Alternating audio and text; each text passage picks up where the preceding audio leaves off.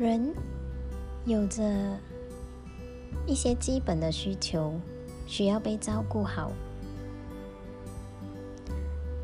谈到理想生活，很多时候一定不离开和钱有关，因为钱财是满足基本需求、生活中的起居、三餐的温饱，都需要靠。钱的互换来取得，所以赚钱、提升自己的赚钱的能力等等，就成了要学习的能力之一。那在财富创造的这个部分，提升自己的收入的这个部分。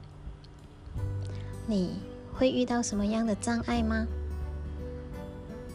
如果说很多时候我们都身处在一座金矿、宝山甚至宝藏里，你会不会有所体验呢？其实要提升自己的金钱财库。或者是财富的能量，又或者是提升自己赚钱的能力，真的是很容易的一件事。不容易的是，有些人在这个部分他没有热切渴望，又或者是他不清楚为什么想要，也有一些是因为。知道了，没有采取行动，